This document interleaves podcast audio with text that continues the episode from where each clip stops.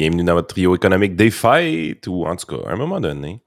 Euh, yes. On en tape deux aujourd'hui. Euh, donc, euh, deux épisodes back-à-back, sans partie Patreon. Vincent n'est plus aux États-Unis, n'est plus dans la civilisation moderne. Il est redevenu au Québec. Yep.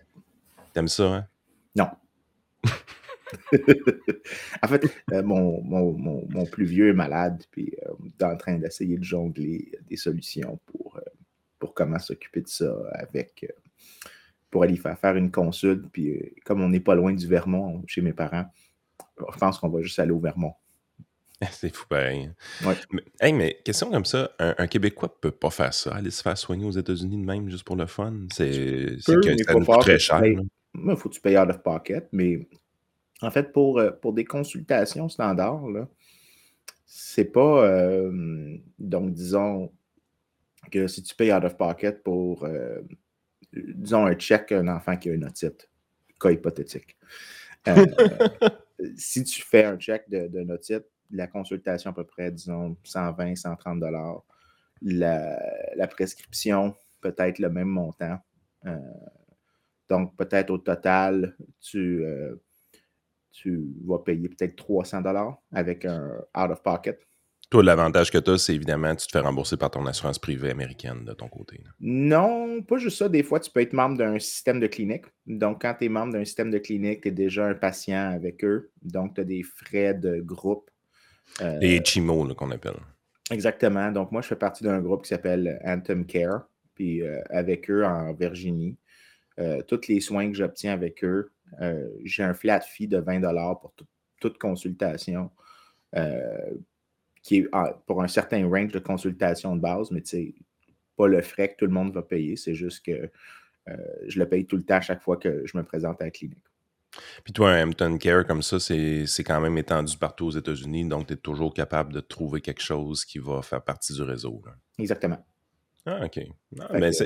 c'est toujours méconnu hein, aux, États-Unis comment ça fonctionne pour les Canadiens. On, s'imagine que l'autre bord, tout le monde meurt dans la rue. Là. Euh, non. M'inquiète pas, je sais, comme je t'ai déjà dit, j'ai fait mes, mes études de, de, fellowship en actuariat sur le système de santé américain. C'était super utile pour un Québécois. Mais ça m'a été utile dans le reste de ma vie. C'est quand même intéressant. Ah, puis il y a tellement de mythes sur les États-Unis. C'est. C'est l'enfer. C'est ridicule. C'est euh, avant 2005, en, fait, avant 2008, 2009, euh, quand tu n'avais pas d'assurance, euh, généralement, c'est parce que soit tu étais, sans employeur. Parce qu'aux États-Unis. Self-employed, un travailleur autonome. C'est ça. ou un travailleur autonome, parce qu'aux États-Unis, ce qui se passe, c'est que ton. tu as un système de, de crédit d'impôt qui est super généreux pour l'employeur s'il te fournit une assurance santé. Donc, si mon employeur me donne 10 000 cash ou 10 000 en assurance, ça lui coûte moins cher de m'offrir au net 10 000 en assurance que l'autre.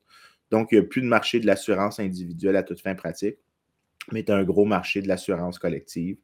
Et donc, tout le monde là via les employeurs. Mais depuis Obamacare, maintenant, tout le monde a une sorte de couverture de base. C'est un peu étrange, c'est complexe, mais euh, il n'y a personne qui, qui, est non traité euh, aux États-Unis. Euh, puis la concurrence privée, je te dis que ça fait un effet sur la qualité des soins. Oui, mais ça, j'en doute pas. Je pense que tu l'as expérimenté à quelques reprises pour nous l'expliquer. Hey, on s'en va dans ton sujet principal, le bureau de la concurrence. C'est-tu utile? C'est pas utile? On en a déjà parlé dans un podcast passé un petit peu. Mais là, évidemment, avec euh, ce qui revient sur l'actualité du côté du, Parti québécois avec PSPP qui, euh, pour contrer les surprofits... les, propositions du budget de l'an ouais, exact. Euh, pour contrer les surprofits des épiciers qui sont présentement dans un oligopole selon PSPP, la solution est de terminer un bureau de la concurrence fédérale qui est de toute, de toute évidence inefficace parce que c'est des têtes carrées, en faisant notre bureau de la concurrence provincial avec des bons francophones, ça va mieux aller. Donc, quel est le point de vue de l'économiste sur cette affirmation? Ben, l'histoire du bureau de la concurrence, en fait, l'histoire des, des, bureaux de la concurrence dans pas mal tous les pays, donc euh, le Federal Exchange Commission aux États-Unis ou euh, Federal Trade Commission, excuse-moi, aux États-Unis, ou FTC. Antitrust, ils ont tous la, même histoire initiale qui est que. Euh, euh, en fait, il y a trois éléments à cette histoire-là. La première, c'est que toutes les industries qui sont initialement accusées d'être des trusts, des combines, des, des cartels, euh, quand on regarde aujourd'hui ceux qui étaient accusés de faire ça, ça fait aucun sens. Puis quand tu creuses dans les, preuves historiques, il n'y a aucune justification pour dire qu'ils agissaient d'une mauvaise manière. As-tu un exemple? Euh, oui, ben, au, Canada, nous autres, c'était le fil barbelé, était une des industries qui était apparemment sujet à un cartel. Ailleurs, mais c'est l'affaire la plus simple au monde, un fil barbelé. Il y avait l'industrie des œufs. Il y avait l'industrie du gruau, les fabricants de biscuits. Non, non, non, c'est pas vrai. Donc, tu as la commission parlementaire des combines au Canada en 1888.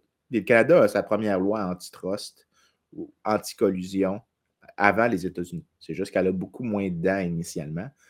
Mais euh, tu avais cette industrie. C'est l'industrie qui était mentionnée dans ce qui a fait le comité parlementaire sur ça. Tu avais, les... Oh, avais aussi les, euh, les clous, l'industrie de la, fabrication des clous. C'est pas une joke. Il y avait vraiment des choses comme ça qui étaient dans la liste. Euh, les œufs, le sucre, le charbon, les cercueils, l'assurance vie était aussi là-dedans. L'assurance vie, mais il y avait des milliers d'assureurs au Canada. Je sais, je sais. C'est pas besoin de faire du sens. Euh, non, excuse-moi, c'était les Insurance Underwriters. oh, les souscripteurs. Oui, c'est ça. C'était ça. Il disait que c'était plus précis que ça. Euh, aux États-Unis, tu avais aussi les clous, mais tu avais aussi l'industrie du charbon anthracite. Euh, donc, tu avais un paquet d'industries qui étaient, qui, étaient, qui étaient nommées comme étant des vilains. Mais quand tu regardes les preuves, en fait, regarde, je vais sortir la liste. Là, je vais aller Mais tout ça euh, part d'une prémisse euh, qui est quand même euh, louable quand on y pense, parce qu'on dit la concurrence, si on favorise la concurrence, éventuellement, c'est bon pour le consommateur. Plus il y a de joueurs qui peuvent compétitionner un et l'autre, plus les prix vont tendre à baisser, moins qu'il va y avoir de surprofit. Ah, je déteste ce mot-là. Mais tout, ça, tout ça est construit sur une intention extrêmement louable dans l'histoire. On pense au bien-être du consommateur. Non. C'est juste pas tout à fait ça qui arrive. Non, non, non. L'origine des bureaux de la concurrence, c'est ça, le deuxième aspect de l'histoire. C'est que c'est largement parce que des. Euh, quand tu regardes dans tous les, débats parlementaires ou dans les débats congressionnels aux États-Unis, le consommateur n'est pas mentionné.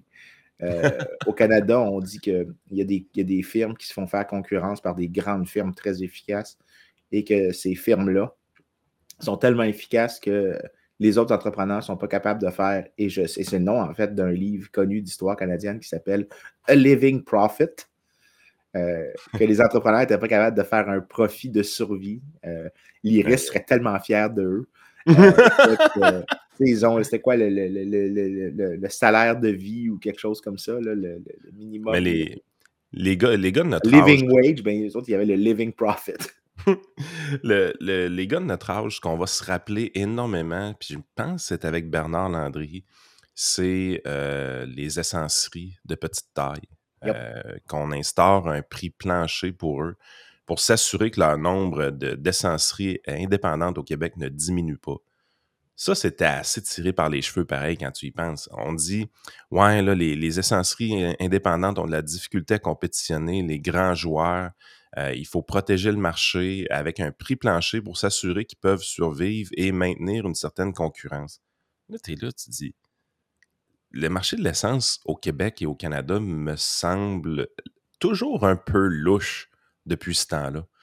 Euh, est-ce qu'on a réellement fait du bien avec le bureau de la concurrence ou encore avec les prix planchers? On, en doute fortement, les Canadiens, aujourd'hui en 2023. Ben, en fait, ce qui se passe, c'est que les gens oublient que, bon, on va faire une petite écartade euh, vers ça, puis c'est un bon exemple de, de c'est quoi les sources de la concurrence. C'est que quand tu regardes les, les, stations-service, les stations-service n'offrent pas juste de l'essence, ils offrent une multitude de services complémentaires. Et euh, les grandes chaînes, qui étaient les méchantes, les très méchantes, méchantes, eux se faisaient compétition aussi sur tous les services additionnels. Et l'idée, c'était qu'ils Exactement, mais ils chargeaient un peu plus cher l'essence. C'était ça que les gens voyaient peut-être à la marge. Alors que les plus petits détaillants, eux, vendaient l'essence moins cher, mais vendaient tout le reste plus cher. Donc, tu avais le marché se segmentait un tout petit peu entre les types de détaillants. Et quand euh, Bernard Landry est intervenu, c'est parce que les petits détaillants réalisaient, ils étaient en train de voir que les grands détaillants étaient aussi tellement plus productifs qu'ils étaient aussi capables de baisser les prix de l'essence, puis que là, eux allaient plus être là, puis que les prix de l'essence allaient monter. Mais en réalité, ce qu'il y avait, c'était un marché segmenté. Il faut se rappeler à ce temps-là aussi, on est avec service beaucoup dans les stations-service au Québec chose qui, à toute fin pratique, a tendance à, disparaître au fil du temps. Euh, maintenant, tout le monde tank son char lui-même, mais à cette époque-là, il y avait beaucoup de stations-service avec service, puis les petits détaillants d'essence avaient presque tout le temps un pompiste. Euh, même dans, ce temps-là, c'était le fun. On avait le droit d'avoir une petite clanche pour tenir la poignée. Parce qu'au Québec, on est trop cabochon. On peut pas avoir la petite clanche. Partout ailleurs en Amérique du Nord, ils l'ont, mais nous autres, on n'a pas le droit. Ouais, moi, j'ai découvert ça quand j'étais aux États-Unis. J'étais, hey, c'est bien le fun, ça. J'ai même pas besoin de tenir la, la, clutch. Euh, je trouvais ça vraiment intéressant. Euh, je me suis On est vraiment des pas bons. Au Québec. Mais, euh, en tout cas, fait, souvent, les gens mécomprennent la concurrence, mais voici la seule chose qu'il faut que vous reteniez sur c'est quoi la concurrence? C'est jamais le nombre de firmes dans une industrie qui compte. Ce qui, en fait, c'est possible de même avoir juste une compagnie sur le marché au complet et que le résultat soit concurrentiel, tant et aussi longtemps qu'il y ait la menace sérieuse d'entrée, tant dans l'industrie que par des produits substituts. Dès que tu as ça, tu es correct. As-tu un euh, exemple de ça? Ça doit être un peu plus tough à trouver. On s'entend que c'est plus théorique cet aspect-là? Ou... Euh? Non, non, pas du tout. En fait, euh, le marché aérien, c'est le meilleur exemple. Donc, aux États-Unis, c'est très souvent le cas que tu as des lignes de service qui sont, en fait, par exemple, dans les aéroports font ça entre, disons, Lubbock et Denver. Il y, a une, il y a un seul vol et c'est une seule compagnie qui le fait. Mais l'aéroport a le droit de choisir une autre compagnie si elle vient offrir le service dès que le contrat vient à l'abcès. Donc, il y a des options de, faire concurrence. Mais il y a aussi des manières de faire des transits. Et dès qu'il y a des, options de défection, de mini-challenge, ça baisse les prix. Donc, euh, la menace tout simplement de concurrence est elle-même très efficace. Et en fait, c'est même bien que tu ailles ça parce que euh, c'est comme une sorte d'encouragement à l'innovation. Si tu peux être la seule, si tu es capable d'évincer toutes les autres firmes du marché avec l'innovation, que tu es le seul, et que la seule chose qui te permet de faire l'innovation, c'est d'être 100% du marché, disons, ben là, tu fais bénéficier le consommateur des profits gigantesques. Et s'il n'y a pas de barrière à l'entrée ou que ton concurrent est capable d'entrer encore pour moins cher avec une technologie encore meilleure, ben même si tu as 100% des parts de marché, lui est incité à innover pour t'éliminer au complet. Fait que ça, c'est ce qu'on appelle competition for the field. Ou est-ce que c'est pas que tu veux avoir 2% des parts de marché ou 3% Les gens se font concurrence pour tout le marché au complet. Et tu as souvent des gros rollovers. Tu as vu ça, dans les télécoms, by the way. Euh, il y a quelques années, il n'y a plus personne qui entend parler de BlackBerry, mais BlackBerry était le joueur dominant il y a quelques années. Euh, après ça, c'était Apple. Maintenant, il y a de la compétition à Apple. Et en l'espace de 5 à 10 ans, tu as eu beaucoup de tournants, euh, de, roulements, excuse-moi, dans ces industries-là. Donc, la, menace de concurrence elle-même est une condition nécessaire et suffisante pour générer des résultats concurrentiels, même si tu te retrouves avec juste une firme. Euh, il y avait un gars qui s'appelait Beaumol qui avait parlé de ça. Il appelait ça les, raids. C'est que si tu as quelqu'un même qui voit qu'une compagnie fait un surprofit contre l'autre, il va rentrer dans l'industrie pour attaquer le, gars qui fait des profits, même si c'est un fly-by-night. Il fait juste faire un petit peu d'argent, mais l'autre, il sait que ça va se passer. Donc, il fait juste pas charger le prix non concurrentiel parce qu'il sait que la seconde que l'autre va rentrer, le volume va aller vers lui, puis lui va avoir des pertes gigantesques. Donc, ce que les gens doivent apprendre à apprécier, c'est des marchés avec très peu de barrières à l'entrée. S'il y a des barrières naturelles, malheureusement, dans ce marché-là, euh, on doit s'assurer que euh, les, joueurs, s'il y, a un excédent ou il y a, un excès du côté du joueur principal, qu'un compétiteur peut facilement entrer à ce moment-là dans cette industrie-là mais on devrait moins tenir compte, autrement dit, de la quantité de joueurs qui est réellement impliqués dans une industrie. ne devrait même pas tenir compte. Quand on arrive, mettons qu'on regarde un Spotify qui peut contrôler, je ne sais pas si on dit à combien, mais peut-être 70 à 80% de l'industrie du streaming en musique. Euh, puis là, on entend des Taylor Swift être toutes pas contentes parce que ses redevances devraient être plus élevées ou peu importe, des choses comme ça. tu te rends compte finalement que euh, c'est pas une industrie qui a un, qui a un monopole, cette affaire-là. Il peut se faire concurrencer à tout bout de champ. D'ailleurs, ils se font concurrencer un petit peu euh, avec euh, des, YouTube Music, par exemple, ou des, Google Music, il y en a d'autres aussi, des joueurs qui vont embarquer. Moi, j'ai fait le switch de, quitter Spotify pour Google Music de mon côté cette année ou l'année passée. Mais même si le joueur contrôle une très grosse partie, parce que ça fait souvent ça dans les industries Internet, je pense qu'on a vu beaucoup de, de trust issues dans les dernières années. C'était des compagnies liées à Internet, beaucoup. Euh, mais ce qu'on se rend compte, c'est que ces joueurs-là sont, sont tout le temps en train de s'attaquer un et l'autre. C'est comme une manière de se concurrencer, de, foutre une baffe à son concurrent avec une, plainte au bureau de la concurrence depuis bien des années. Puis ça, ça, retarde toutes sortes de transactions. Tu sais, je veux dire, je pense qu'il y en a eu une qui, qui, commençait à dater. C'était Microsoft Activision euh, qu'on voyait en cours depuis très longtemps. Tu sais, t'es là, tu dis, Christy, c'est ça nuit au, au business. Là, les, les entreprises, ils font un deal d'affaires, on, achète, on veut l'acheter, mais là, ça doit être approuvé dans tel bureau de la concurrence, dans tel, tel pays doit s'intéresser à ça. Puis là, ça fait le tour de tous les pays, puis tous les pays doivent passer leur ensemble de fonctionnaires sur le dossier, les juges, la mobilisation que ça, ça requiert. Ah, c'est un make-work programme pour les avocats. Mais, euh, mais dans ce que tu as dit, il y a quelque chose de vraiment super important. C'est que souvent, quand tu te retrouves à être le joueur dominant dans l'industrie, c'est peut-être parce que c'est toi qui as les plus beaux coûts de production. Tu as mmh dominé parce que tu es celui qui est capable de produire pour le moins cher et le plus efficacement. Mais dans l'histoire de toutes les origines des bureaux de la concurrence, tant aux États-Unis que euh, au Canada, que dans les pays scandinaves, qu'en Grande-Bretagne, l'origine, des, le push législatif pour ces lois-là, c'était des joueurs qui se faisaient faire concurrence par d'autres compagnies qui étaient excessivement beaucoup plus efficaces. Euh, parce que regarde, là, j'ai trouvé euh, l'article initial que, que, je voulais parler pour les, États-Unis, puis juste pour, on va pouvoir montrer. Là. Un monopole, techniquement, devrait produire euh, moins que devrait produire moins de quantité que l'économie en général. Donc, si tu regardes la croissance de la quantité produite ça devrait être moins que l'économie en général. Et les prix devraient augmenter plus vite que dans l'économie en général. Mais voici des industries qui avaient été accusées aux États-Unis de euh, faire, euh, d'avoir un monopole. Pourquoi c'est comme ça? C'est assez simple, c'est la courbe d'offre et de demande. Si tu es dans un marché concurrentiel, tu vas aller, le, tu vas aller chercher le prix d'équilibre qu'on appelle. Mais si un, un, joueur a un monopole, a accès à un monopole, son incitatif, c'est d'augmenter son prix et ce que ça fait, c'est. De restreindre la. En fait, il réduit la quantité pour augmenter son prix. C'est une petite nuance, là. Mais il devrait avoir les deux en même temps. Il produit moins parce que s'il produit plus, le prix doit baisser. Donc, il produit moins, donc la quantité baisse. Et euh, l'effet, c'est que le prix augmente à cause qu'il choisit de changer la quantité. Donc, on comprend que les gens qui prennent des décisions au bureau de la concurrence, eux autres doivent faire des prévisions dans leur tête pour se dire oui, il va y avoir un monopole de ce côté-là, puis on devrait intervenir.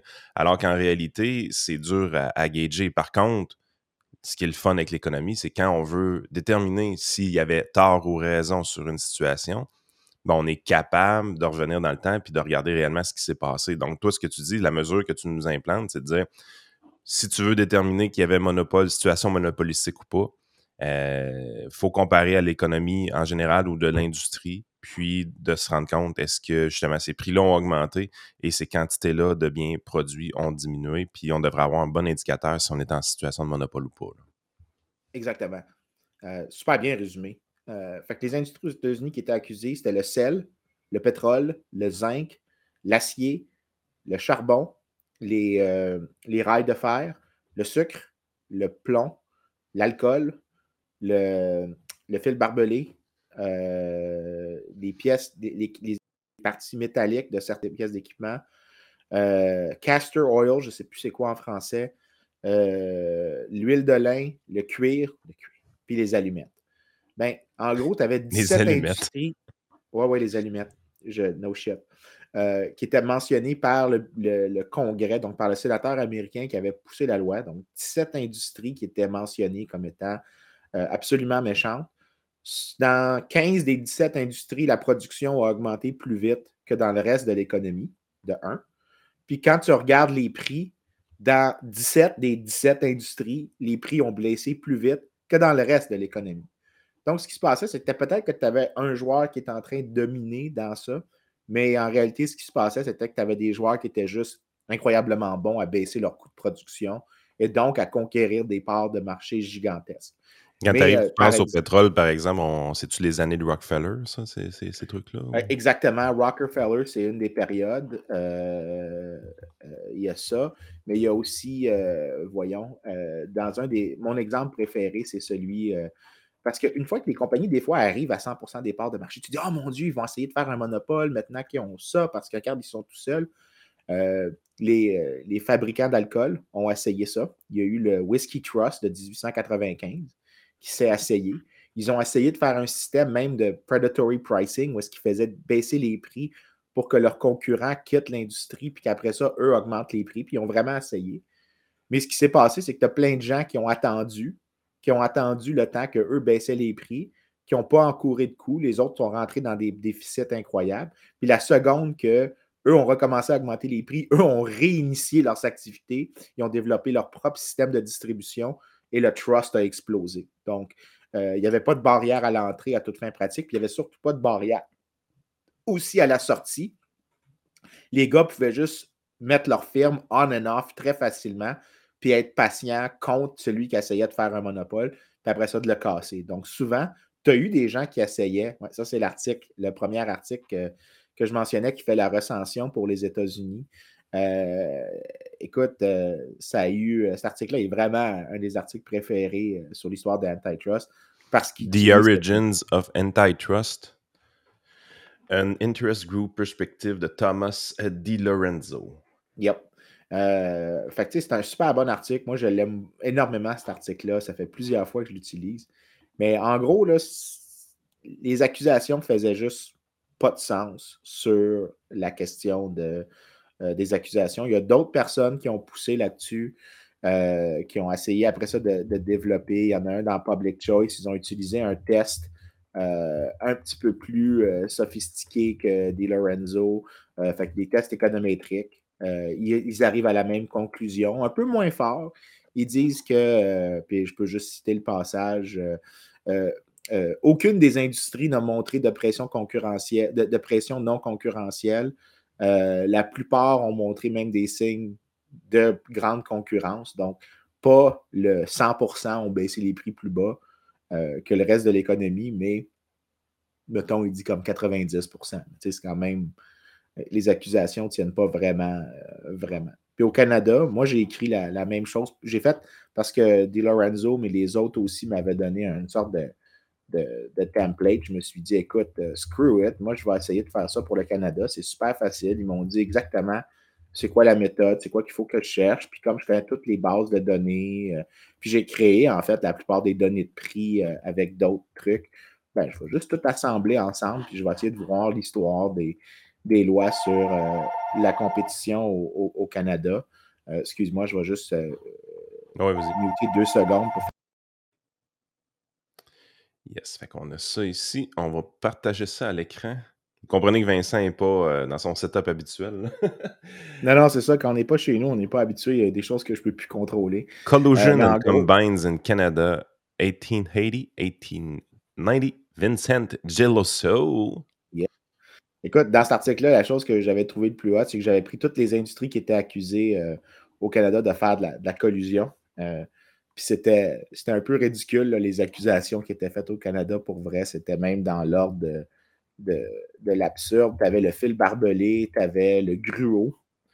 Euh, je, répète, le gruau était accusé de, collusion, euh, les œufs, euh, puis tout ça. Fait que tu avais vraiment beaucoup d'industries qui étaient accusées d'être des, des méchants, méchants, méchants. monsieur Quaker, je l'ai jamais trusté. Ah non, non, mais tu sais, écoute, un gars, un gars qui a un chapeau de même, là, tu ne devrais jamais truster ça. Euh, écoute, je suis en train de sortir euh, les, les, données là, pour. Mais moi, il y a une question qui me trotte dans la tête depuis tantôt c'est euh, bon, OK, admettons l'inefficacité prouvée des bureaux de la concurrence. on connaît la théorie économique qui entoure les cartels. On, sait un peu comment ça marche. Là. Il y a possibilité pour des producteurs d'avoir de, une collusion pour manipuler les prix. Généralement, ce qui rend le cartel fragile, c'est le manque de discipline d'un des joueurs parce que l'incitatif à tricher est très grand dans un cartel. Euh, parce que comme on a monté artificiellement le prix, ben, si j'en produis un petit peu plus, je vais faire un petit peu plus d'argent que les autres dans mon cartel.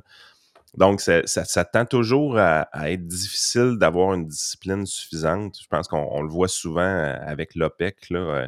Ils, vont, ils vont dire on, doit avoir tel output de pétrole. Finalement, tu regardes ce qui sort vraiment. ah, ils, trichent tous. Mais là, en plus, il faut quand même souligner que l'OPEC, c'est des États qui le font. Aussi. Il faut quand même c'est toutes des sociétés d'État dans l'OPEC. Mais dans ta vision des choses, est-ce qu'on devrait essayer de, combattre les cartels ou simplement les laisser aller en sachant qu'ils vont toujours s'entretuer entre eux autres de toute façon? Écoute, je te dirais que la meilleure chose à faire en premier, c'est un first do no harm. Tu devrais te poser les questions est-ce que tu fais des choses pour les faciliter? Donc, euh, c'est une, politique vraiment. Ce qui est souvent le cas, là. Ce qui est très souvent le cas. Euh, c'est pour ça que si je pouvais ne pas abolir le bureau de la concurrence puis juste changer sa mission, je peux dire à la fin, c'est quoi? C'est que je leur, je leur donnerais le mandat d'évaluer en tout d'abord toutes les choses que l'État peut faire pour actualiser, les, de faciliter toute forme de collusion puis de les souligner au gouvernement. Pour en faire une agence vraiment indépendante, il devrait être capable de critiquer le gouvernement sur ce qu'il a fait pour faciliter la collusion. On a-tu un exemple en tête de, facilitateur de collusion qui nous viendrait, qui, qui provient du gouvernement? un super facile, tarif. Hmm. Dès que tu mets des tarifs à l'importation, tu facilites la collusion. C'est comme la chose la plus facile que tu peux faire euh, parce que ce que tu fais, c'est que tu limites la concurrence internationale. Euh, tu facilites des joueurs de se faire collusion. Puis en fait, au Canada, l'histoire du Bureau de la concurrence, c'est que euh, les conservateurs 1879 passent un gros tarif. L'effet du tarif, c'est que les prix augmentent. Dans, plusieurs industries, ce qui se passe, c'est que plein de joueurs voient les prix plus élevés puis décident d'entrer en grande quantité dans l'industrie. Fait que tu as plein d'entrepreneurs qui se plaignent on n'est pas capable de faire de l'argent parce qu'il y a plein de monde qui rentre dans l'industrie. les tarifs étaient supposés nous donner des prix plus élevés. Fait que c'est une des premières critiques que tu entends. Puis la deuxième, c'est qu'il y en a qui disent ben, dans certaines industries, ça leur a facilité. Puis il y en avait une ou deux que c'était effectivement le cas, que la collusion. Puis dans ce cas-ci, étrangement, c'était le gruau. Parce que l'industrie du gruau, ce qu'ils avaient fait, c'est qu'ils avaient décidé effectivement de réduire la production, de créer une association de lobbying. Mais leur lobbying, c'était pour faire éliminer les tarifs à l'importation de certains trucs euh, d'intrants de, production pour qu'ils puissent avoir accès au marché américain plus facilement euh, après. Donc, c'est un peu étrange. Mais au final, ce que tu avais, c'était que les, critiques qui étaient faites, c'était que euh, si les prix étaient plus élevés, c'était à cause que le tarif avait facilité les tentatives de collusion. Mais Moi, un exemple. Euh, un ben, exemple qui me vient en tête facilement au Québec, c'est tous les, appels d'offres qu'on fait pour des projets d'infrastructure majeurs qu'on exige que ce soit des firmes québécoises qui sont dans l'ingénierie, dans le design, des choses comme ça. Euh, vous comprenez qu'est-ce que ça fait? C'est un super bon exemple. Tu sais, je veux dire, il y en a combien réellement de firmes d'ingénierie au Québec qui peuvent faire le design d'un pont ou quelque chose comme ça? 4, 5, 6, il y en a peut-être un peu plus. Pourtant, de l'expertise internationale, ça, pleut. Il y a possibilité d'en avoir un peu partout. Euh, fait que tu es tout le temps dans une situation, tu te dis, ouais, pourquoi on, se restreint tout le temps? Mais ben, tu te dis. Ah, c'est beaucoup plus facile dans un cas comme ça pour deux firmes de se partager de l'information discrètement autour d'un lunch, euh, ben d'avoir juste assez d'informations pour peut-être trianguler c'est quoi la soumission de l'autre, sans, sans qu'il y ait une collusion formelle, mais juste assez d'insider trading que ça puisse se faire parce que tu as réduit le nombre de joueurs. en gros, voici les règles. Qu'est-ce qui arrivait, puis juste, juste finir, qu'est-ce qui arrivait avec la commission Charbonneau? Ben, on se rendait compte que les films d'ingénierie n'étaient jamais trop loin en arrière. Euh, non, en effet. Tu es, dans une situation où est-ce que dans ce cas-ci, le gouvernement était vraiment un facilitateur de cartel et on fait comme si ça n'existait pas au niveau du gouvernement, alors que c'est sûr que le bureau de la conférence de la, la, concurrence est fédérale, mais gageons une chose, c'est si PSPP rapatrie le bureau au Québec, jamais dans 100 ans qu'ils vont dénoncer euh, le, fait, le, gouvernement dans cette histoire-là qui favorise un cartel au niveau de l'ingénierie. Pas, de manière directe, c'est pas, pense pas que c'est leur objectif, mais le résultat, c'est ça. Le résultat pratique, c'est que tu facilites un cartel.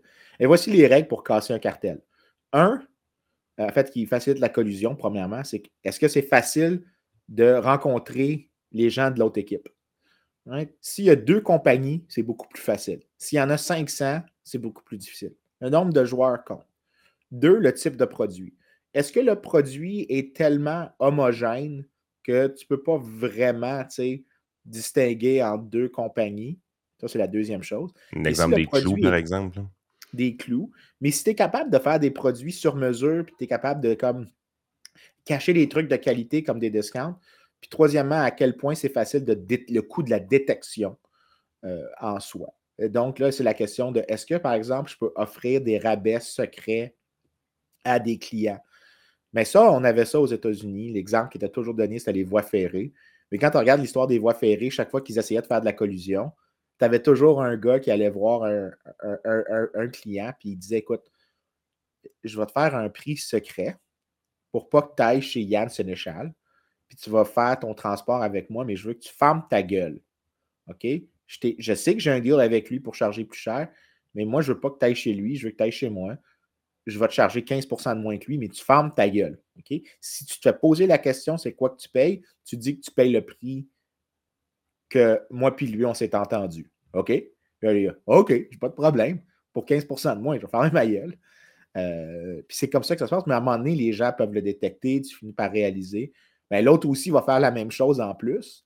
Donc, ce que tu as, c'est que le cartel s'effondre de, l'intérieur. De la triche. Et en plus de ça, c'est est-ce que est-ce qu'il peut être attaqué de l'extérieur? Parce que si moi, tu me dis, on fait un cartel, les prix sont plus élevés, puis je suis là comme, hein, ils vendent cher en crise, ces affaires-là. Sirop d'érable. Sirop d'érable, fait que moi, je vais rentrer dans l'industrie, puis je vais faire concurrente. Sirop d'érable, en fait, c'est un cartel dans lequel ça prend beaucoup de temps pour une cabane à sucre d'arriver à maturité. Et donc, le temps que ça prend, c'est pour ça que tu as eu une grosse augmentation du prix au Québec qui a duré et qui dure encore, mais que le prix diminue un tout petit peu d'année en année depuis le gros jump initial parce que les parts de marché des autres, seules autres places sur Terre qui peuvent produire ça, l'Ontario, le Nouveau-Brunswick, le Vermont, le New Hampshire et le Maine, leur production commence un petit peu à augmenter, mais ça prend beaucoup de temps à arriver à maturité. Mais ce que tu vois, c'est que le prix ne diminue pas, mais la portion du marché du Québec commence à planter. Et je te garantis que dans 10 ans, le Québec, au lieu de produire le 80-90% qu'il produit aujourd'hui de, de, sirop d'érable, va produire peut-être 30-40% ça, c'est fascinant, cet exemple-là. Cet, exemple-là, il est vraiment fascinant parce que tu es dans une situation où tu dis on, va faire ce qu'on a fait dans le poulet, on va faire ce qu'on a fait au niveau euh, du lait, puis ça va fonctionner. Sauf qu'on a oublié qu'on était un putain de gros exportateur de sirop d'érable. Euh, fait que tu te mets dans un. C'est la, raison pour laquelle ils l'ont fait. Oui, je sais, mais ce que je. Ce que je veux dire, c'est que si on avait juste des érables au Québec, je dis pas, là, tu dis, OK, il y a peut-être moyen de faire de quoi avec ça ou tout ça, mais on se rend bien compte qu'il n'y a pas juste au Québec qu'il y a des érables. Là. Euh, puis à un moment donné, on, exagère tellement. Tu sais, c'est facilement du simple au double, la canne au Québec, par rapport à ce que tu peux trouver ailleurs. Ben, je veux dire, c'est évident qu'on va se faire concurrencer. C'est écrit dans le ciel. C'est juste une question de temps. Puis c'est en train de se faire, en fait. Oh oui, ben écoute, moi j'ai mon sirop d'érable, il y en a moins ici mais il est pas mal. En fait, les Américains n'aiment pas tant ça que le sirop d'érable. Ils sont très fans de. Sirop de poteau. Euh, le sirop de maïs avec euh, des, des, colorants et des choses comme ça, ça me dégoûte, ça me lève le cœur pour vrai. C'est pas super bon du corn C'est absolument atroce.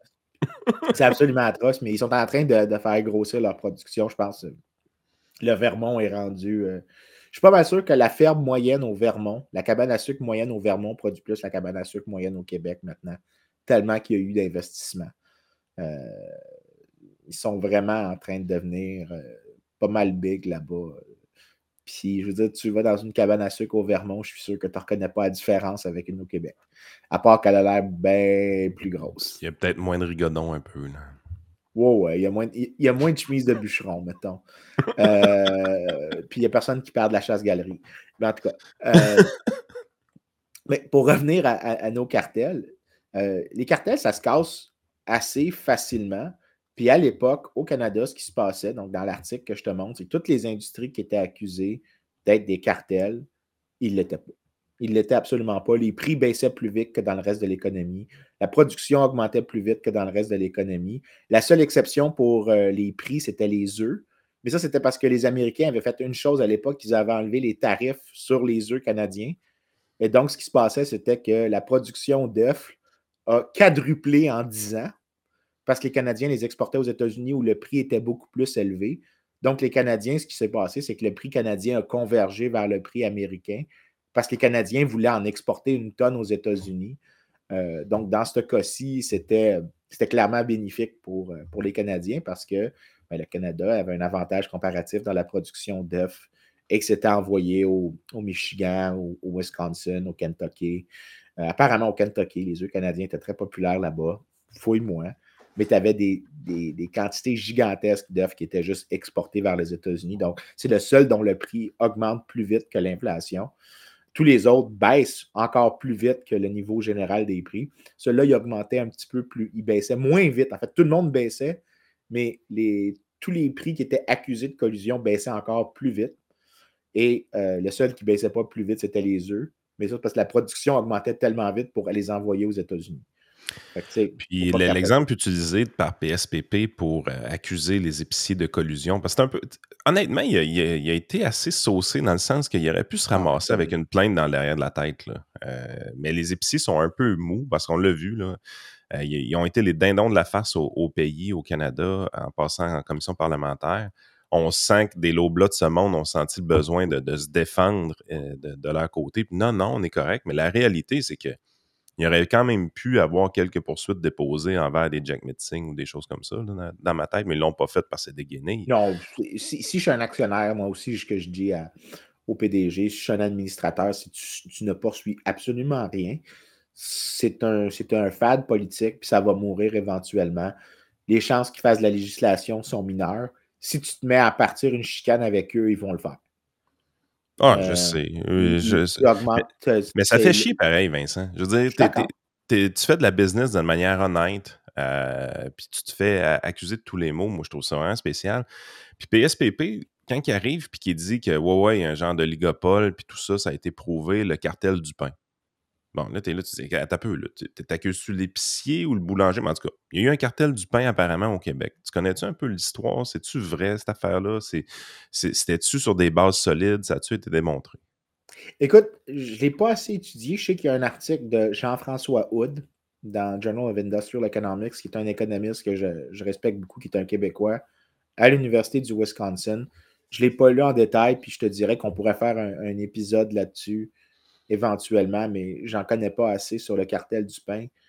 Par contre, ce que je peux te dire avec certitude, c'est que c'est dur à croire qu'il y a vraiment un cartel du pain, étant donné que peut-être qu'il y a eu une tentative. Donc, c'est ça la chose qui est importante, c'est que la business, c'est pas des anges. La phrase d'Adam Smith que j'aime le plus, People of the same trade seldom meet, even for the purposes of merriment and diversion. But when they do, it always ends as a conspiracy against the public. OK? Tu prends même ton petit accent british quand tu fais du Adam Smith. C'est parfait. J'adore, j'adore cette quote-là. Mais si je l'avais, je l'aurais dit avec un accent écossais. C'est juste que I can't do Scottish. Uh, je peux juste, je suis pas capable. Mais euh, la phrase d'Adam Smith, ce que ça dit, c'est que c'est rare que ces gens-là se rencontrent. Mais s'ils réussissent, euh, ça, ils vont essayer de faire de la collusion. La question, c'est est-ce qu'il y a des choses qui les facilitent de faire de la collusion? Puis d'ailleurs, la partie, là, tu avais des Thierry Pauchant de HEC qui a dit Hey, j'ai lu Adam Smith, puis il n'était pas si à droite que ça, parce que regarde, il dit des choses comme quoi qu'il y a de la collusion qui existe. Ouais, mais la phrase juste après, tu as comme décidé de ne pas la lire. Parce que la phrase après, il dit L'État ne devrait rien faire pour faire compte. C'est comme, c'est ce qu'il dit. Il ne dit pas qu'il faut casser ces entreprises-là. Il dit juste qu'il ne faut pas que tu les aides à se rencontrer. Il ne faut pas que tu fasses quoi que ce soit. Puis après ça, il ajoute une même phrase. Il dit Et même plus souvent qu'autrement, lorsqu'ils ont réussi à se rencontrer, c'est à cause de l'État. Euh, fait que tu sais, c'est comme. La, manière de voir ça, puis c'est là que je pense que l'histoire du Bureau de la concurrence au Canada est vraiment la plus cool.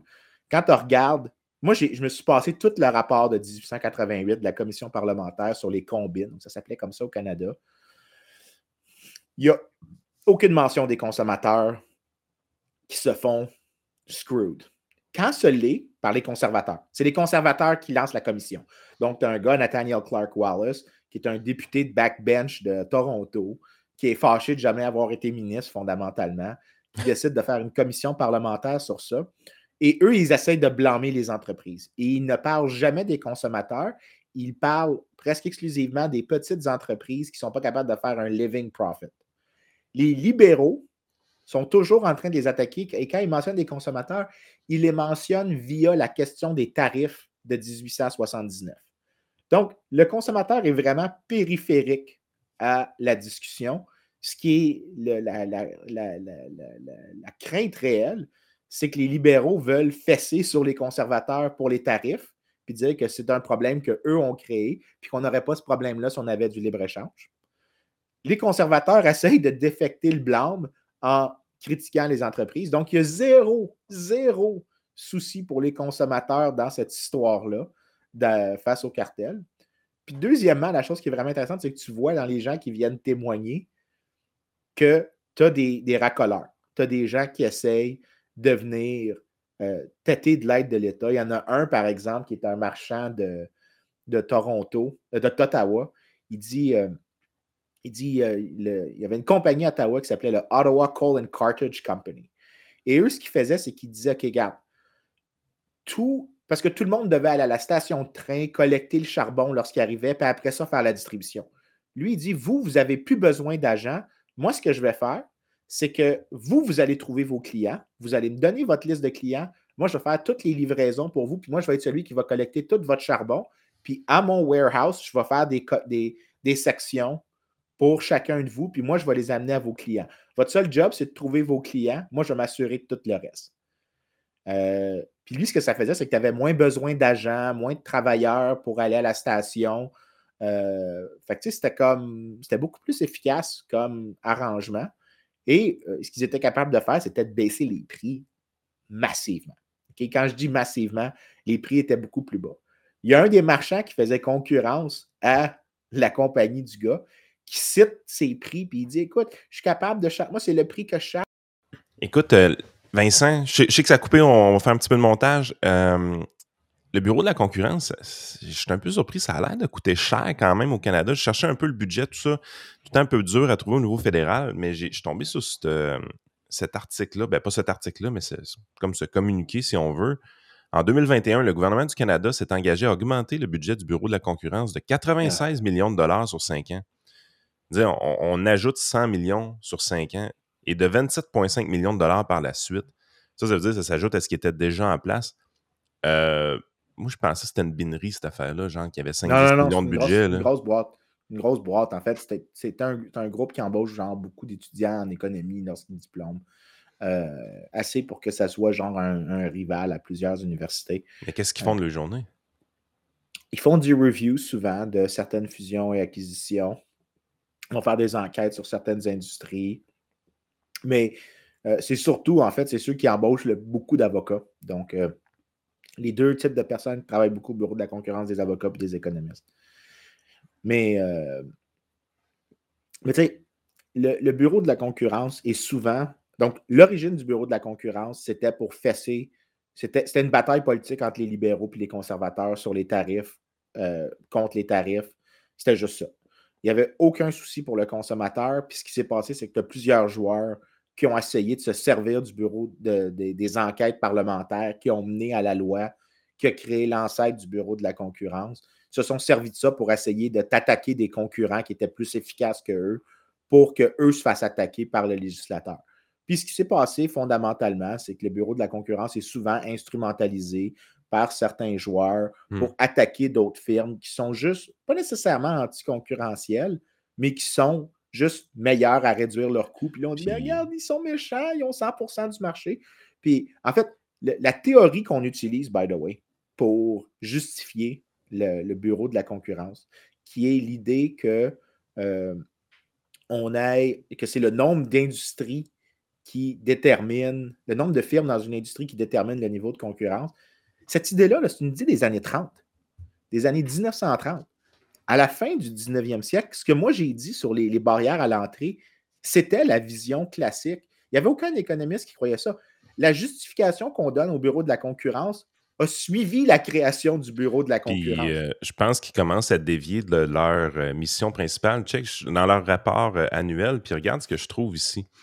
L'éco-blanchiment et les déclarations environnementales dans la mire on descend un peu, le Bureau prend les déclarations environnementales au sérieux et prendra des mesures conformément aux lois que nous appliquons. Par exemple, en janvier 2022, le bureau a conclu une entente avec Keurig, fait les, petits K-cups qu'on ah, comprend pour le café, pour résoudre les préoccupations au sujet de déclarations environnementales fausses et trompeuses faites aux consommateurs sur la recyclabilité de ces capsules. De, ces capsules.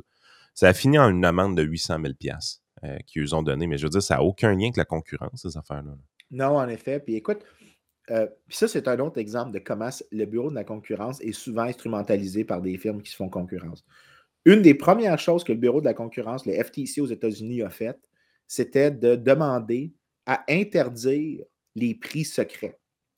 Puis là, tu vas me dire, pourquoi? On s'en calisse des prix secrets? C'est pourquoi c'est important? en fait, même la transparence, c'est bien.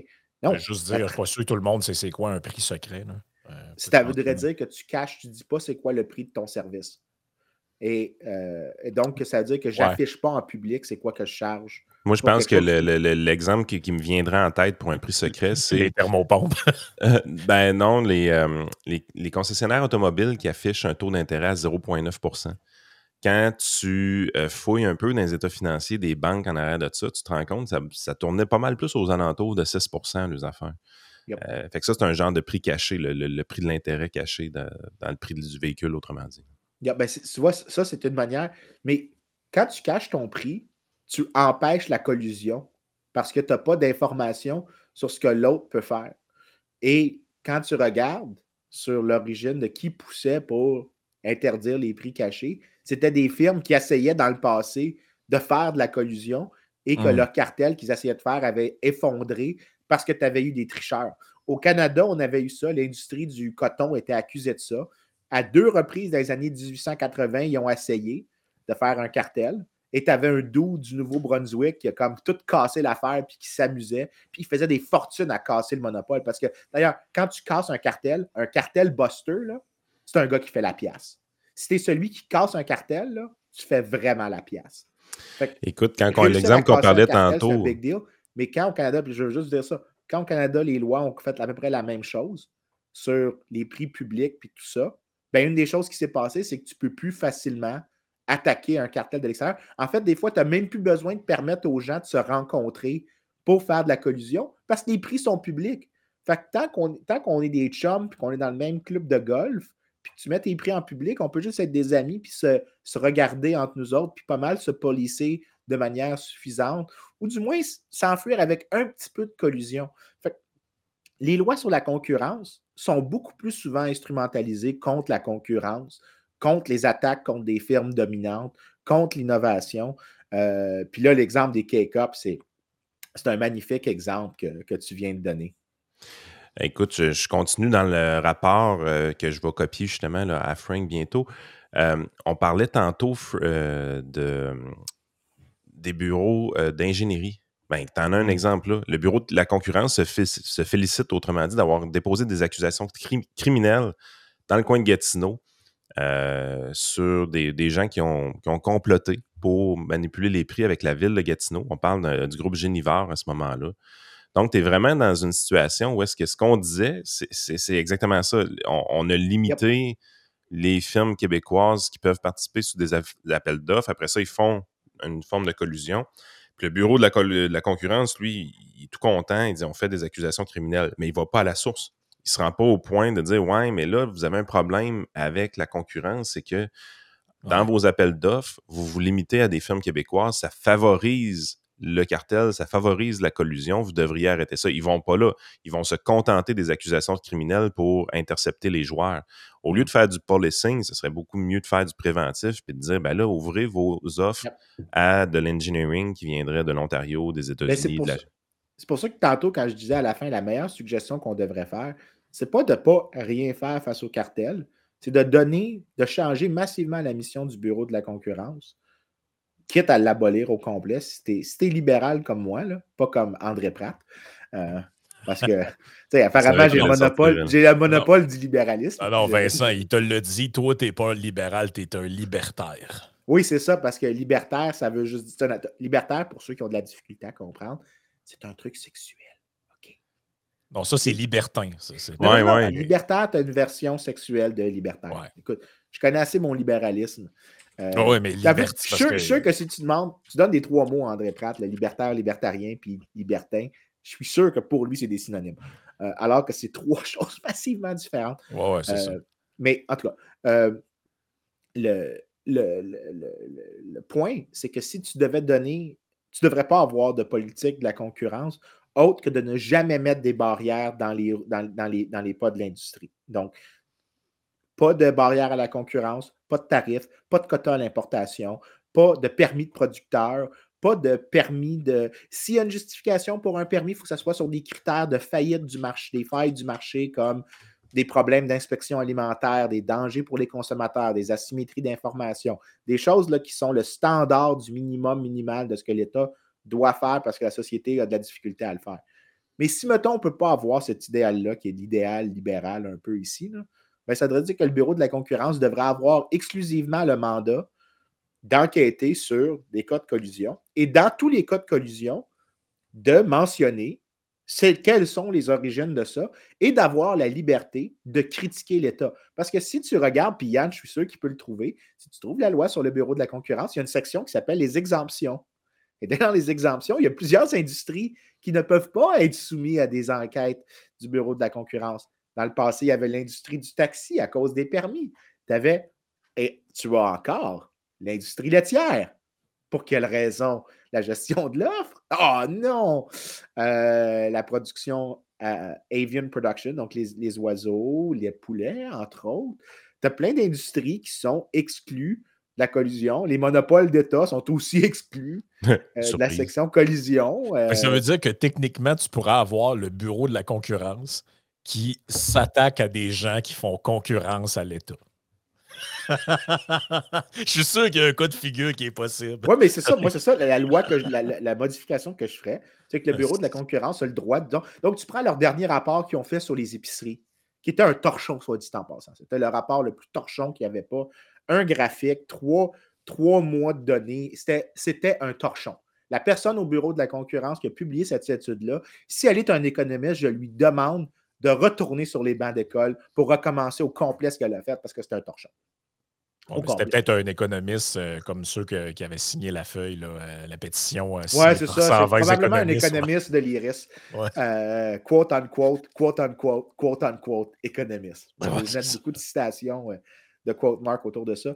Mais dans ce rapport-là qui était mentionné, moi, ce que j'aurais ajouté, mettons, je l'aurais fait comme faux de un. Puis de deux, j'aurais une section qui aurait mentionné tous les trucs sur les permis d'épicerie, sur euh, les barrières à l'importation de certains produits intermédiaires au Canada qui font en sorte que tu as plus de concentration, disons, dans le secteur de la transformation. Donc, tu as des points focaux, ce qu'on appelle, de, faciliter des firmes de peut-être se coordonner entre elles sans avoir à se coordonner formellement. Euh, donc, je dirais juste de faire tous les inventaires. Comme ça, le politicien, s'il décide de vouloir fesser sur les industries, dire Ah, c'est des méchants, le cartel du pain. Euh, même si je n'ai pas étudié le cartel du pain en détail, mais le politicien serait obligé de prendre le rapport au complet et de dire Ouais, mais moi aussi, je me fais critiquer parce que j'aime ça, les tarifs, ouais. puis la, la production alimentaire locale, puis d'interdire les, les étrangers, les méchants, les méchants qui ont des kippas, puis des choses comme ça, de venir vendre ici. Ouais, ouais, ouais. Fait que, tu sais, euh, j'aimerais ça que le Bureau de la concurrence ait le mandat de pouvoir critiquer directement le gouvernement sur comment est-ce qu'il a facilité la collusion. Won't happen. Won't happen, mais ça, ça serait le- l'idéal de, de, de comment, de, de comment modifier la loi sur, euh, sur la concurrence au Canada. C'est, euh, Écoute, C'est- euh, Ça sert à quoi d'avoir un truc de même si, dans le fond, les endroits où il y a le plus de, de collusion puis qu'il n'y a pas de concurrence, ton mandat s'arrête là. tu sais. Ben écoute, ça Et je ne permet sais pas, là, c'est, c'est comme si tu dis à quelqu'un, toi, tu es chargé d'enquêter sur les euh, inconduites sexuelles dans le milieu du cinéma, mais Harvey Weinstein, là, fait comme si tu n'avais rien vu. Ouais, c'est ça. ça. Ça ressemble à ça pas mal.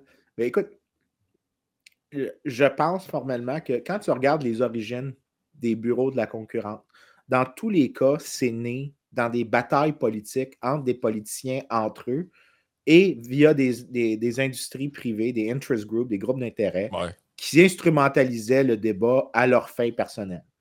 Mais ça n'a pas changé aujourd'hui. L'origine euh, tu ne peux pas changer la nature d'une agence publique ou de, l'État. Mais ce qui se passe, c'est que tu as beaucoup de gens qui sont très conscients que ce qu'ils font, c'est qu'ils se servent du bureau de la concurrence comme une manière de fesser sur l'adversaire. Regarde, PSPP, il je suis sûr qu'il n'y a pas lu aucun des rapports des bureaux de la concurrence, puis qu'il n'y a, a, aucune connaissance de ce qui s'est passé derrière le cartel du pain. Il n'y a aucun lu aucun des articles peer-reviewed. Je suis sûr qu'il n'y a eu aucune des missions, des briefs juridiques qui a été soumis. Mais, mais oh, c'est un, bon bâton. Mais c'est un, c'est ça. Ça fait un bon bâton avec le, l'article du journal 24 heures. By the way, Mathieu Carbage, j'attends toujours que tu te corriges ton article. Euh, je ne m'attends pas à ce que tu le fasses, mais je m'attends à ce qu'un jour tu. Euh, quoi qu'il a pas posté depuis le, la, la, rétorque. Là, c'est un journaliste de fond. C'est un article par semaine. Là. Come on. Ouais. Moi, c'est ça que j'aime, c'est que depuis, depuis un bout de Vincent, quand il corrige du monde, il y a un 7-8 jours de silence où ces gens-là sont comme ils appellent tout le monde qui connaissent. Qu'est-ce que je fais?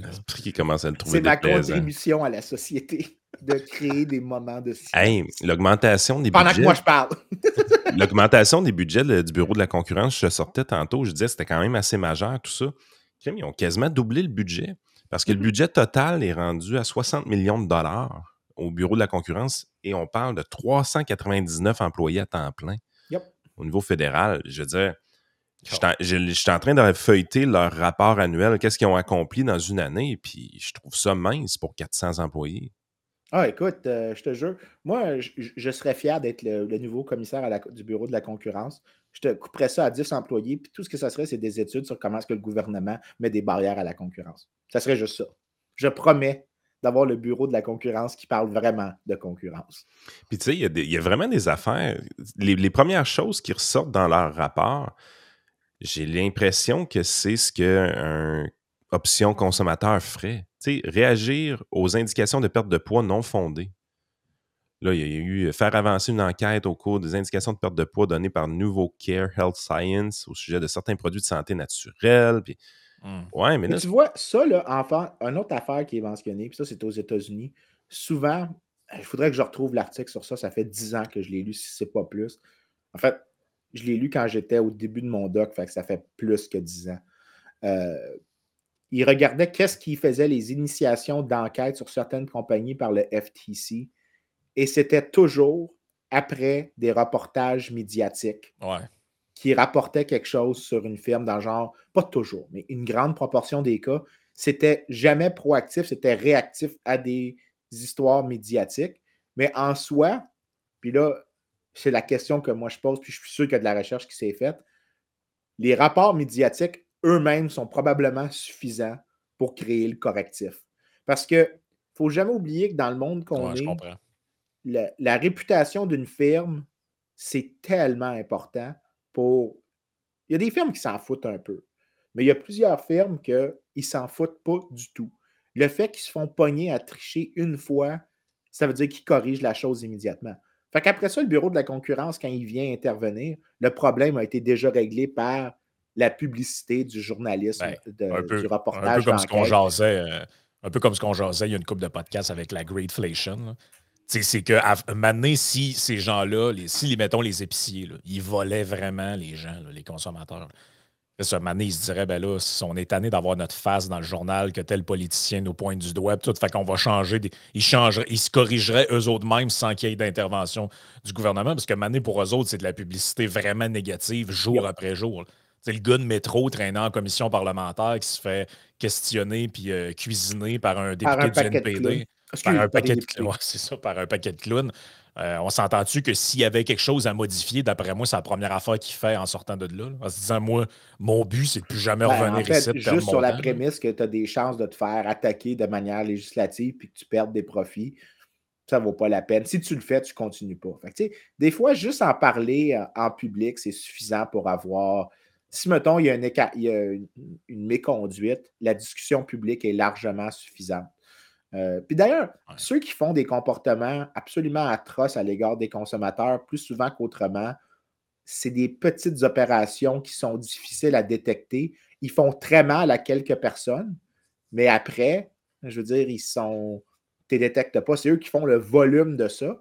Mais ceux qui sont parlés dans les médias, ça va être des cas extrêmes comme, bon, j'exagère, mais Vincent Lacroix ou euh, comment s'appelait la fille qui avait menti sur. Euh, puis l'AMF aussi l'avait fait l'enquête il y a une couple d'années. La fille des gants, là? Ouais, quelque chose comme ça. J'oublie son nom, mais elle s'était fait pogner. C'est une affaire de plusieurs dizaines de millions qu'elle avait faite. Tu, les prends toutes ceux-là. Là. Ben, tu vas te retrouver avec c'est eux que les médias vont prendre.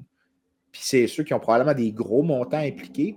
Mais si tu prends dans le volume total des crosses qui sont faites contre des consommateurs qui se font euh, attaquer par des firmes qui se comportent mal ou par des firmes qui essaient d'exploiter une situation unique où ils ont une sorte de mini pouvoir de marché slash mini-monopole ou situation dans laquelle le consommateur n'a pas beaucoup d'options de sortie, mais tu vas voir, ça va être tous des tricheurs de petite taille qui peuvent s'enfuir avec facilement, mais qu'ensemble, ils ont un volume gigantesque. Mais ce n'est pas de eux qu'on parle, mais eux, ce n'est pas les, cas typiques, puis ce n'est pas sur ceux qu'on casse du sucre. En fait, on va décider de casser du sucre sur les vétérinaires, puis des choses comme ça, que là, tu peux t'indigner un peu, mais souvent, là, les, ce qu'on pourrait appeler la politique de la concurrence, là, quand je dis politique, c'est l'univers politique, pas les lois sur la concurrence. La politique de la concurrence, ce que c'est, c'est c'est plus de l'économie, c'est un walking stick que tu frappes l'autre avec pour faire des points politiques contre ou pour quelqu'un. Euh, il y a beaucoup de malhonnêteté dans ces conversations-là. Ouais, puis je suis pas mal sûr que si tu regardes le output que produit, mettons, la Fédération canadienne des contribuables versus le Bureau de la concurrence, d'après moi, euh, on est capable d'arriver à des meilleurs résultats avec beaucoup moins d'employés. Euh, parce que autres, ah oui, écoute, eux autres, ils ne se limitent pas au gouvernement. Je sûr que Nicolas Gagnon puis Renaud Brossard, dans leur temps à la Fédération des contribuables canadiens, ont beaucoup plus aidé les consommateurs que le bureau de la concurrence dans la ah. dernière trois décennies. je te garantis.